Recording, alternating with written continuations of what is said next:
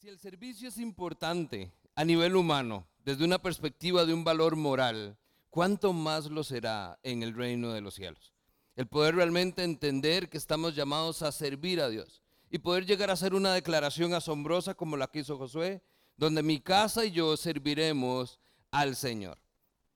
Hoy estamos entonces en la segunda parte, donde vamos a poder explorar un poquitito más lo que significa servir a Dios desde la perspectiva del servicio a otros. La semana pasada, entonces vimos esa primera parte. No podemos servir a otros sin entender principio de lo que es el servir a Dios, porque le servimos a Él y lo que Él nos ha demostrado en su Hijo Jesús de cómo podemos realmente tener una actitud de servicio. Dani nos lo compartió ahora en Filipenses, lo estábamos cantando y ahora entonces vamos a ir a la palabra para poder entender esa verdad bíblica donde el servicio es parte de quienes somos. Ahora, el detalle es que no siempre se ve de esa manera, pero podemos hoy a la luz de la palabra encontrar una oportunidad para entonces servir a nuestro Señor. ¿Usted se ha dado cuenta que todo está más caro? ¿O solo, solo a mí me pasa que voy al súper y no alcanza ya el dinero? La gasolina no rinde igual y hay que ir más. Ya ahora uno se hace hasta amigo de las personas en la gasolinera porque lo ve más frecuente. Todo está más caro, pero hay algo que sigue siendo gratis y gracias a Dios y esa es nuestra salvación. Eso es lo que nos une y es la gracia de Dios, ese regalo y merecido el que realmente nos hace hoy estar enfocados en por quién hacemos esto. No lo malinterprete familia. El servirnos unos a otros no es porque somos muy buenos o somos demasiado cargas. Es porque realmente lo hacemos porque hay alguien que nos sirvió primero, hay alguien que nos amó primero y con su ejemplo nos modeló cómo entonces lo podemos hacer. Así que esta mañana vamos a ver tres aspectos en cuanto al servir a otros. El primero de ellos es que el servir a otros es parte de la vida cristiana, es parte de quienes somos como iglesia, es parte de quienes somos como familia. Y vamos a ver entonces tres preguntas que nos pueden llevar a esto. Número uno, ¿por qué servir a otros? Lo hemos escuchado, pero entonces la, pregunta de niños, ¿verdad? ¿Y por qué? Tenemos que servir a otros porque seguir a Jesús implica ser como Jesús. Si usted se hace llamar seguidor de Cristo, recuerde que esto es un concepto de un modelo rabínico. Es decir, tenemos a un maestro que nos enseña cómo ser como Él. Si usted quiere seguir a Cristo, usted tiene que saber que eso implica ser como Cristo. Vivir como Él vivió, dice su palabra. Es decir, estamos buscando tener su carácter y sus prioridades. Y si usted va a las escrituras, usted va a encontrar que el tiempo que Jesús vivió entre nosotros tuvo una vida entregada al servicio de los demás. Incluso él hace una gran declaración donde dice, el Hijo del Hombre no vino a este mundo a ser servido, sino a servir y a entregar su vida por el rescate de muchos. Es ahí entonces donde tenemos la parte inicial de este proceso. ¿Por qué? Porque Jesús lo hizo. Y si yo quiero ser como Jesús, quiero vivir como Él vivió. Y si Él entregó su vida a los demás, yo entonces debo o debería hacer exactamente lo mismo. La segunda pregunta, ¿tiene entonces el servicio que ser en la iglesia local? Porque entonces muchas veces atamos esta acción a este lugar, a este momento. Entonces podemos servirnos aquí, pero tenemos que romper un poquitito este esquema. ¿Tiene que ser en la iglesia? No necesariamente. Pero vea lo interesante. Si no lo hacemos aquí, entre nosotros, difícilmente lo vamos a hacer allá afuera por alguien más, ¿cierto? Entonces es un muy buen lugar para empezar. ¿Tiene que ser aquí? No técnicamente, pero es un muy buen lugar también para aprender. Le pongo un ejemplo práctico. En casa yo puedo sacar la basura, pero hay días donde yo me voy muy temprano, la basura pasa más tarde, entonces la saca mi esposa. Yo puedo entonces a veces lavar los trastes o a veces los lava mi esposa. A veces cocino yo, a veces cocina mi esposa. No necesariamente tenemos tareas que son obligatorias de cada uno. Son cosas que simple hacemos. ¿Por qué? Porque es mi casa o es su casa. Entonces, cuando entendemos esto, nosotros podemos ver que servir en la iglesia local nos puede ayudar a aprender el que simplemente seamos buenos mayordomos. Si esta es la casa de Dios y es también su casa, es su familia, ¿por qué no entonces tenerla bonita? ¿Por qué no entonces mantenerla aseada?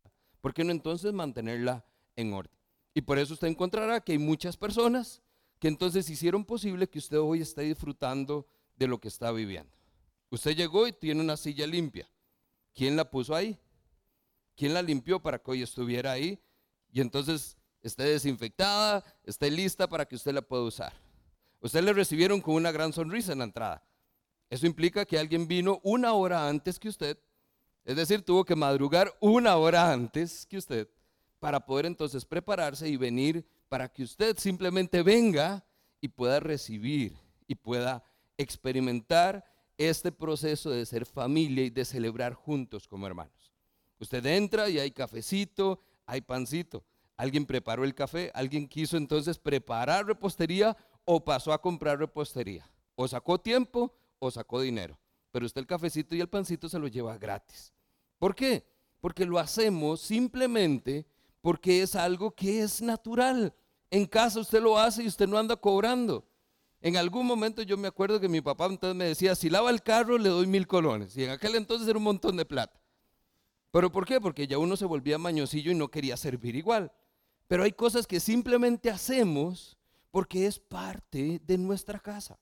Independientemente, yo vivo ahí, ahí entonces estoy para ayudar. No estoy para señalar o esperar que alguien más lo haga. Así que entonces servir en la iglesia local es un buen lugar para aprender a ser buenos mayordomos, para administrar lo que el Señor nos ha dado. Porque esto, si usted lo va a ver, y por eso siempre buscamos el concepto de familia, no solo es nuestro, es suyo también. Pero eso depende de si usted lo ve de esa manera. Una cosa es que usted entre y salga y listo. Otra es que usted venga y sea parte de. Esa es su decisión y de ahí viene entonces el servicio. Número tres, la pregunta. ¿Implica entonces asumir un cargo o una posición en la iglesia? Ah, es que yo no hago esas cosas porque eso es de los servidores, eso es de los sugieres, eso es de los que entonces están en anfitriones, eso es de la gente de producción, eso es de bot. A alguien le toca porque tiene el cargo o la posición en la iglesia. Y muchas veces incluso asumimos que les pagan por que hagan esas cosas. Por eso es que a veces incluso nos volvemos quisquillosos y demandamos un buen servicio. ¿Por qué? Porque fijo le están pagando, entonces que lo haga bien. Y muchas veces no es así. Muchas veces el servicio es totalmente voluntario y no es una posición ni es un cargo.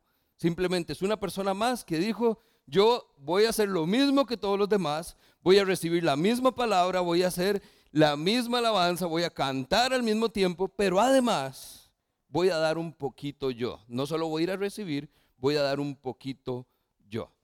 Es así de simple. Por eso es que nosotros vemos que entonces no gira alrededor de una posición o de un cargo. Y eso es importante que lo entendamos, porque muchas veces el ejemplo práctico lo tenemos en el trabajo. Usted sabe que usted no tiene más crecimiento cuando ya la única manera que usted crezca en el trabajo es teniendo el puesto de su jefe. ¿Verdad? Pero entonces el jefe es un señor de 75 años que estaba ahí por 50 años. De no, no voy a crecer, el Señor no se va a ir nunca. Entonces yo no voy a poder crecer. Muchas veces ese pensamiento lo traemos también a la iglesia. Como hay alguien más que lo hace, como Nuria siempre está ahí, como Leo siempre está ahí, ya está cubierto, está resuelto. Entonces no es problema mío. Pero aquí nosotros lo que buscamos siempre es un 100% de participación. Músicos, ¿hay suficientes? Pues sí, pero ¿qué importa si hay uno más? Se están integrando dos personas en estas últimas semanas. ¿Por qué? Porque no importa que haya uno más, no importa que hayan dos del mismo instrumento, porque entonces así la carga se reparte y todos disfrutamos de lo que todos estamos dando y aportando. Entonces no piense que es ocupar un cargo y si ya alguien lo tiene, porque así es como lo ve, entonces piense que usted también podría ejercer esa función y no necesariamente la posición. Número dos, el servir a otros no es lo mismo entonces que ayudar el fin de semana. Doy los ejemplos de la reunión general porque es lo más simple para entender el principio, pero ahora vea lo interesante. Esto implica algo más, no solamente la reunión de fin de semana. Filipenses 2, versos 3 y 4. Estos son de los versos que yo digo son famosos porque usted de alguna manera lo ha escuchado y me puede ayudar a completar la frase. No sean egoístas, no traten de impresionar a nadie, sean humildes, es decir, consideren a los demás como mejores a ustedes. No se ocupen solo de sus propios intereses, sino procuren velar por los intereses de los demás. Ahí es entonces donde vemos que el servir a otros implica velar y mostrar interés por los demás. Esta reunión no se trata de usted. El servir no se trata de usted. No es que usted es muy bueno en algo y entonces usted por eso lo hace. Es porque usted está mostrando interés en alguien más. Es porque usted va a velar. Y velar es, usted viene aquí y está atento. ¿A dónde está? Aquella persona no tiene campo. Aquella persona está tosiendo, no tiene agua. Aquella persona está llorando, voy a darle un Kleenex. Eso es velar, eso es estar atento. Implica estas cosas el servir a otros. Por eso es que ya vemos que esto no es algo sencillo y por eso no todo el mundo lo hace. Porque cuando ya nos ponen ciertas cosas y hay que sacrificarse y hay que dar y todo, ya comenzamos a echar para atrás. Pero tiene que entender que si usted va a servir a otros para servir al Señor, implica velar y estar atento a los demás. Número dos, 1 Pedro 4:10 dice que cada uno debe, según el don que ha recibido, ministrarlo a los demás. Según, perdón, como buenos administradores de la multiforme gracia de Dios. Ahora vea lo interesante. Pedro nos está dando otro concepto. ¿Qué implica el servir a otros? implica asumir una responsabilidad con la congregación. Ojo que no estoy diciendo la iglesia como institución. Aquí usted no, no asume una responsabilidad con vida abundante. usted asume una responsabilidad con las personas que está a su alrededor, con su familia de la fe, con los hermanos y hermanas que estamos aquí reunidos. ¿Y por qué digo una responsabilidad?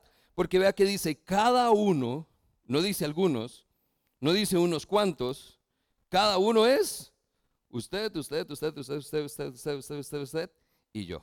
Cada uno, según el don que ha recibido, administrelo de una manera correcta.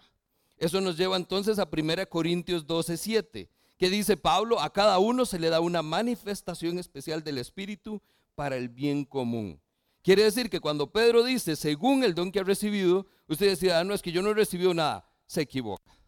Usted ha recibido una manifestación especial, no corriente, no sencilla, no particular, una manifestación especial de parte del Espíritu Santo.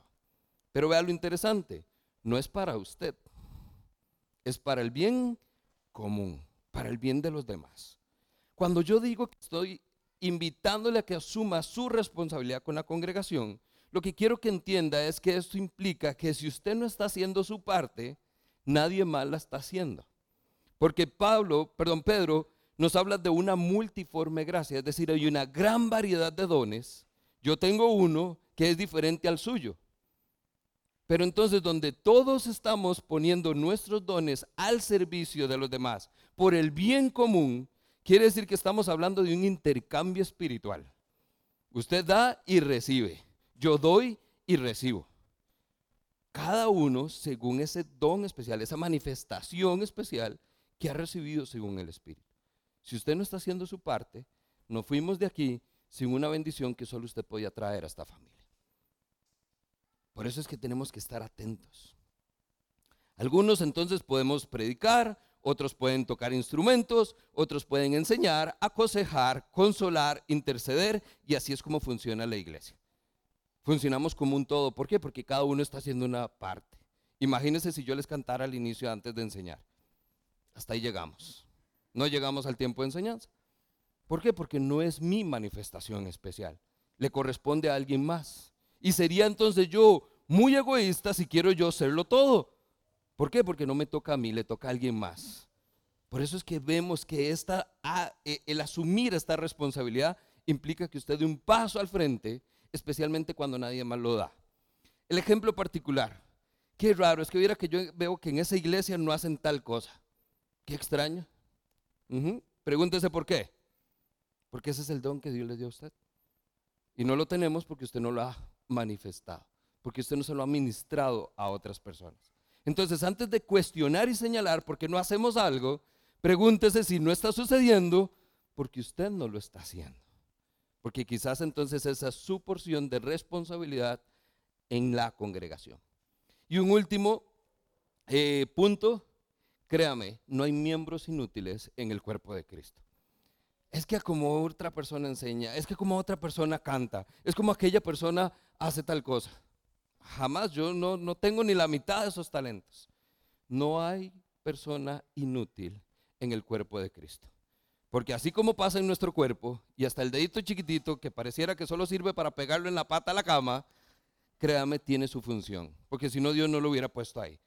Entonces no menosprecie su poca capacidad o lo que usted mismo está creyendo que es poco o no tan importante. Porque para el cuerpo de Cristo es indispensable. Así que asumamos responsabilidad.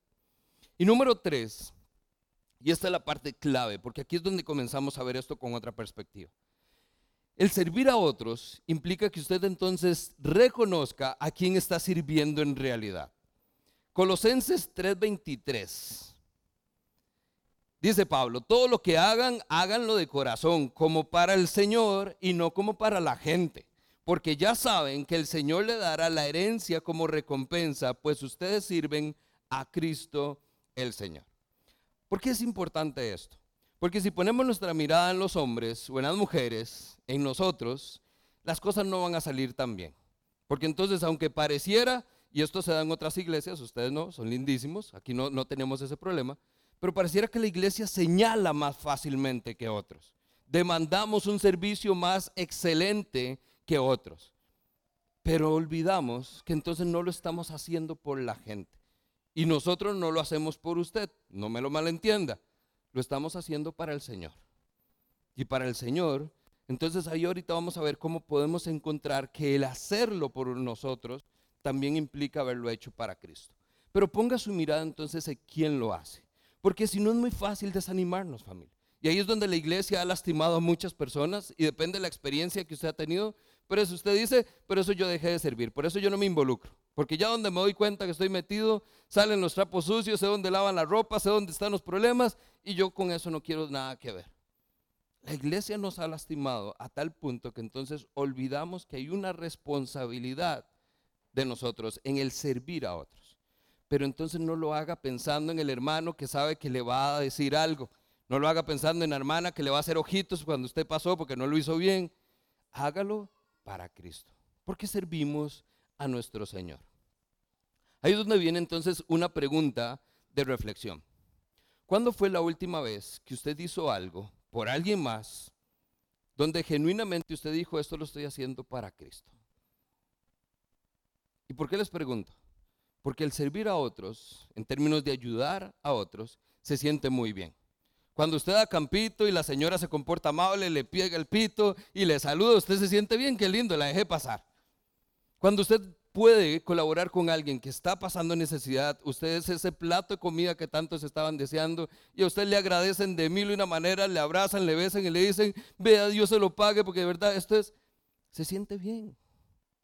Pero ahí es entonces donde tenemos que ver cuándo fue la última vez que usted hizo eso. No porque a usted le gusta, no porque a usted le agrada, no porque usted se siente bien, porque tiene los recursos para bendecir a otros. Simplemente porque usted recuerda lo que las escrituras dicen en Mateo 25. El Señor les dice, ustedes en algún momento me vistieron, me dieron de comer y me, atendieron. Señor, pero ¿cuándo te vimos así? ¿Cuándo te vimos en necesidad? ¿Cuándo te dimos ropa? ¿Cuándo te dimos de comer y de beber? Y Jesús se vuelve y les dice, les aseguro que el día que lo hicieron, por el menor de ustedes, por aquel que nadie estaba viendo, usted lo hizo por esa persona, pero ¿saben qué? Usted lo hizo por mí. Por eso es que tenemos que estar con nuestra mirada en Cristo. Porque el servir a otros implica saber que lo hago para Cristo. Sencillamente. Es por Él y para Él. Pero de ahí usted sale bendecido y gloria a Dios. Pero lo hacemos por Él y para Él. ¿Quiere una, una definición de servicio sencilla, fácil de recordar? Es sacrificarse con gozo. Así es, sacrificarse. Usted tiene que dar algo. Tiempo, recursos, dinero, lo que sea. Pero usted lo va a hacer con gozo. ¿Por qué? Porque usted sabe que lo está haciendo para el Señor. Y va lo interesante, dice Colosenses, y el Señor les dará la herencia como recompensa. Es decir, no solo usted lo hace para Él, sino que también el Señor se lo va a recompensar después. Así que familia, ahorrémonos el dilema del día a día de nosotros como iglesia. No se ponga a pensar si alguien le dio las gracias, si lo hizo de buena manera, si le puso la sonrisa, si se quejó o no se quejó de lo que usted dijo o hizo al final. Hágalo para el Señor, porque la recompensa se la va a dar el Señor no aquí. No deje que los aplausos hagan que usted sea el centro de atención. Deje que la gloria se la lleve totalmente el Señor. Amén. Número 3. Y aquí es entonces donde vamos a la carnita. Acompáñeme a Romanos capítulo 16. Servir a otros es una tarea que requiere trabajo en equipo. No es obra de un solo hombre. No es obra del pastor, ni es obra del pastor con su esposa. No es obra del pastor con su esposa y algunos líderes. No es obra del pastor, la esposa, los líderes y algunos cuantos voluntarios. Es una obra de trabajo en equipo donde todos tienen participación. Estamos en Romanos 16. Dígame amén si está conmigo. Verso 1. Dice Pablo, les recomiendo a nuestra hermana Febe, diaconisa de la iglesia en Sencreas. Y de una vez le doy el tipcito, vaya tomando en cuenta y cuente cuántos nombres va a mencionar Pablo. Número dos, le dice, les pido que la reciban dignamente en el Señor como conviene hacerlo entre los hermanos de la fe. Préstenle toda la ayuda que necesiten porque ella ha ayudado a muchas personas, entre las cuales me encuentro yo. Febe. Verso 3. Saluden a Priscila y Aquila, mis compañeros de trabajo en Cristo. Por salvarme la vida, ellos arriesgaron la suya. Tanto yo como las iglesias de los gentiles estamos agradecidos. Saluden igualmente a la iglesia que se reúne en casa de ellos. Saluden a mi querido hermano Epeneto, el primer convertido a Cristo en la provincia de Asia. Saluden a María, que tanto ha trabajado por ustedes. Saluden a Andrónico y a Junías, mis parientes y compañeros de cárcel, destacados entre los apóstoles y convertidos a Cristo antes que yo.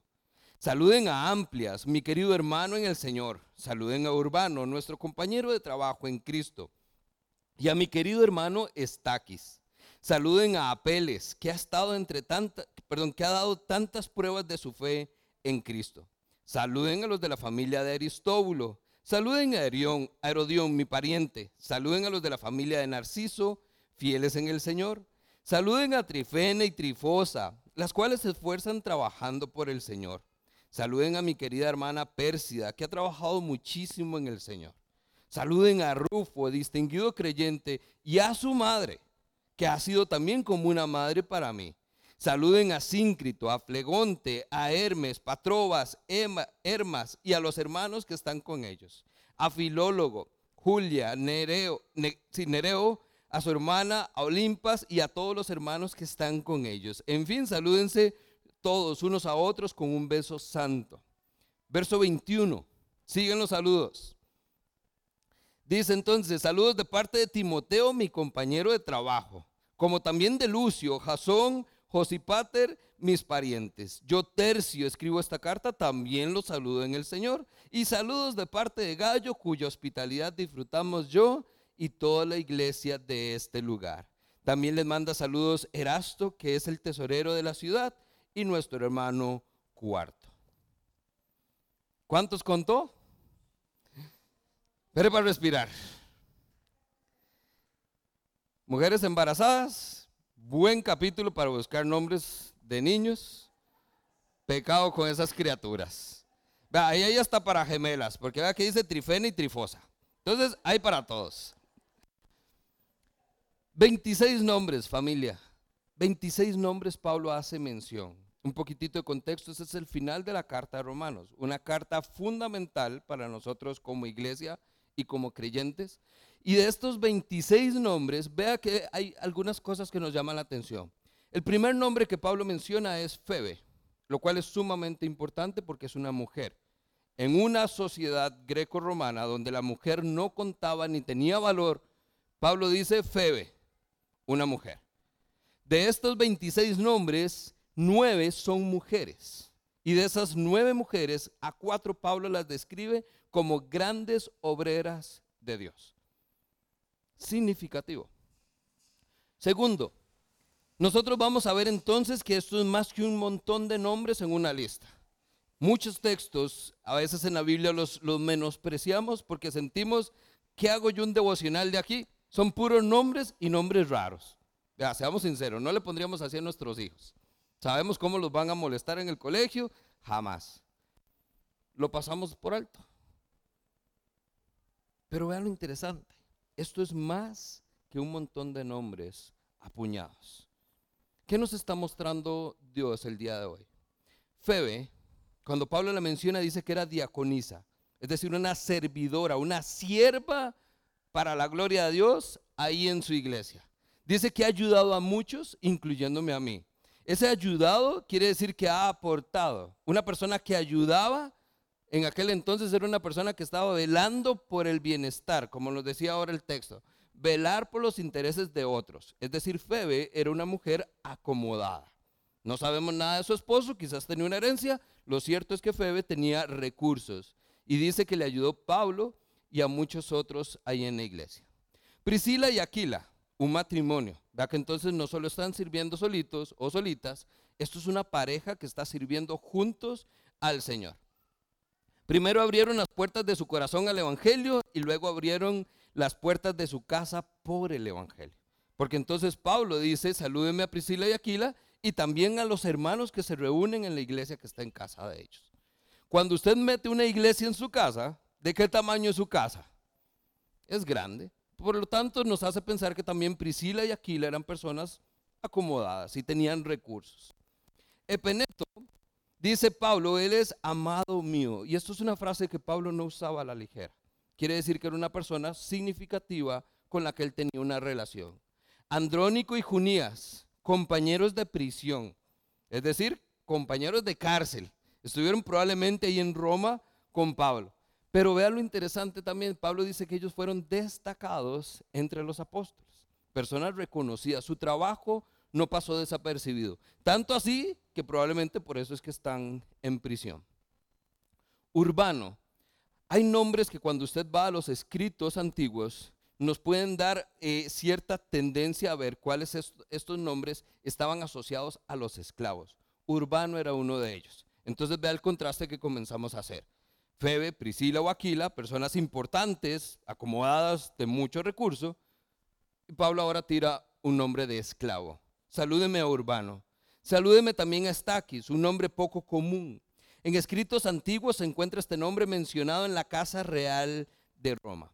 Y si fuera el mismo, lo asombroso es que en la misma oración Pablo menciona dos estratos diferentes. Personas muy acomodadas, muy conocidas, y personas entonces de muy bajos recursos o esclavos. Lo cual nos recuerda que a la luz del Evangelio, en la familia de Dios y en su iglesia, todos somos iguales. No se sienta mal porque usted sí o no. Todos podemos convivir juntos. Y así lo hacían ellos. Versos 10 y 11. Dice, salúdeme a los de la familia de Aristóbulo y Narciso. En los escritos antiguos históricos también usted va a ver que Aristóbulo y Narciso eran personas importantes en Roma, gente importante de mucho renombre. El saludo no va para ellos, el saludo va para los de la casa de Aristóbulo, para los de la casa de Narciso.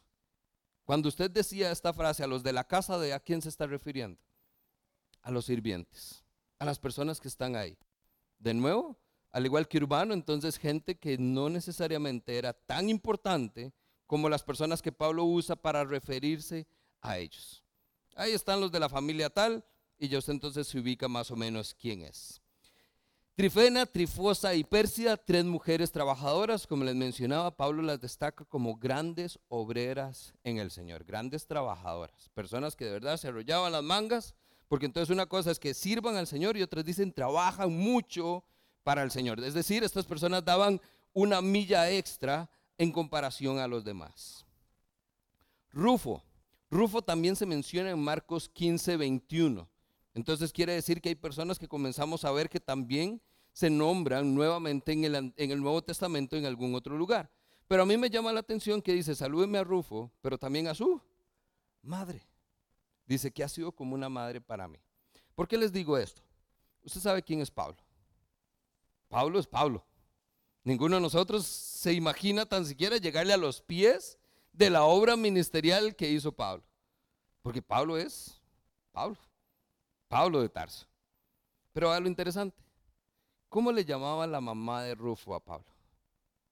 Pablito, uff, Pablito viera la olla de carne que se comía aquí cada fin de semana con nosotros.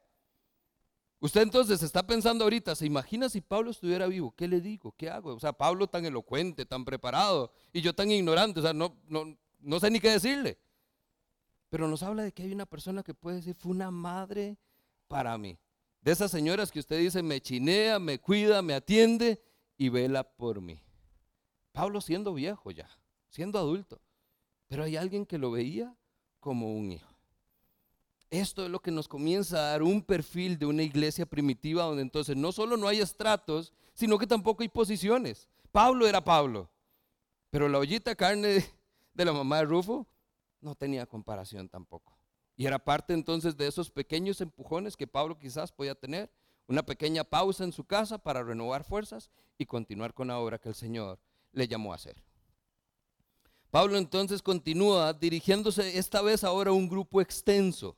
En este capítulo Pablo está haciendo mención por lo menos a cuatro iglesias, o así lo podemos interpretar. Verso 1 es muy puntual, porque dice, salúdeme a Febe, que es diaconisa en la iglesia de Sencreas. Es decir, ya hay una iglesia establecida y hay alguien que está sirviendo en esa iglesia. Lo mismo en el verso 5, dice, salúdeme también a la iglesia que se reúne en casa de Priscila y Aquila. Esto entonces no solo habla de una iglesia local, sino habla de una iglesia en casa.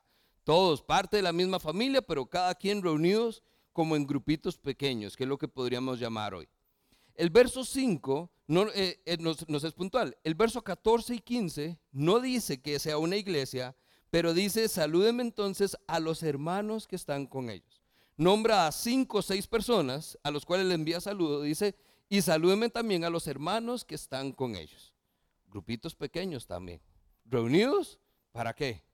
Para celebrar juntos como familia, para compartir el Evangelio para orar, para estar juntos, para compartir la comunión, lo que vemos en hechos.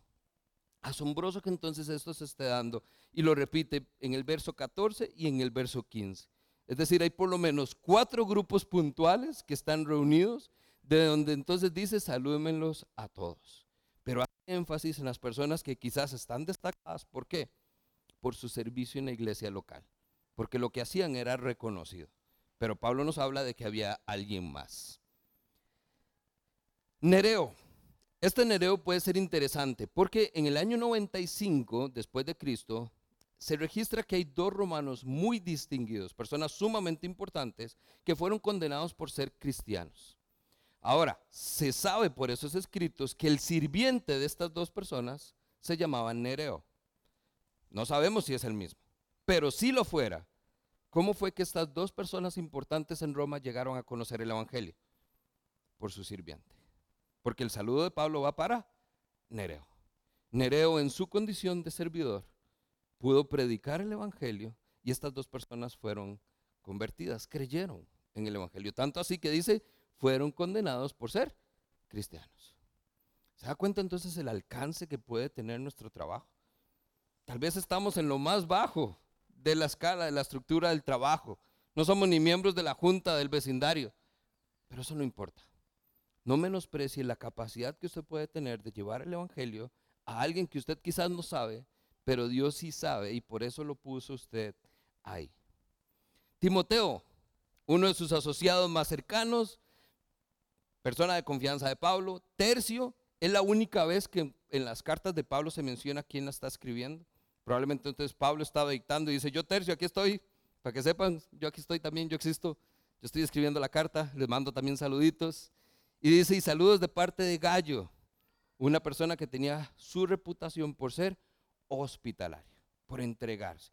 Y esto entonces, vea lo interesante, cuando hablamos de estas personas, muchos de ellos son personas gentiles, es decir, no eran judíos que se caracterizaban por su hospitalidad, era más bien culturas donde la hospitalidad no era tan natural o tan parte esencial de su vida, pero entonces Pablo está mencionando a personas que a partir del Evangelio se dieron cuenta que el servir a otros era parte de quienes eran y de cómo deberían comportarse. Pablo entonces, ¿qué nos está demostrando? Era una persona que sabía hacer, pero sobre todo mantener amigos. No solo una persona que ganaba almas para Cristo, era una persona que se preocupaba por ellos, que hacía amigos en el camino porque estaba seguro de que cada uno de ellos importaba. Pablo en otra de sus cartas dice, ellos han sido comprados a precio de sangre. Y Pablo nunca menospreció la obra que Cristo hacía en las personas en general, independientemente de su estatus, estrato o posición en la sociedad. Pablo dijo, los ama a todos por igual, les sirva a todos por igual, porque Cristo compró con su sangre.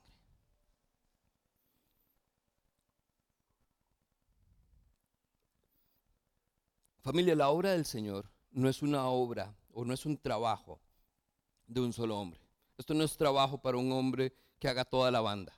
Usted ha visto esos muchachos que se ponen como un tambor, unas trompetas, sobres por todo lado y con solo que muevan partes del cuerpo suena toda una orquesta.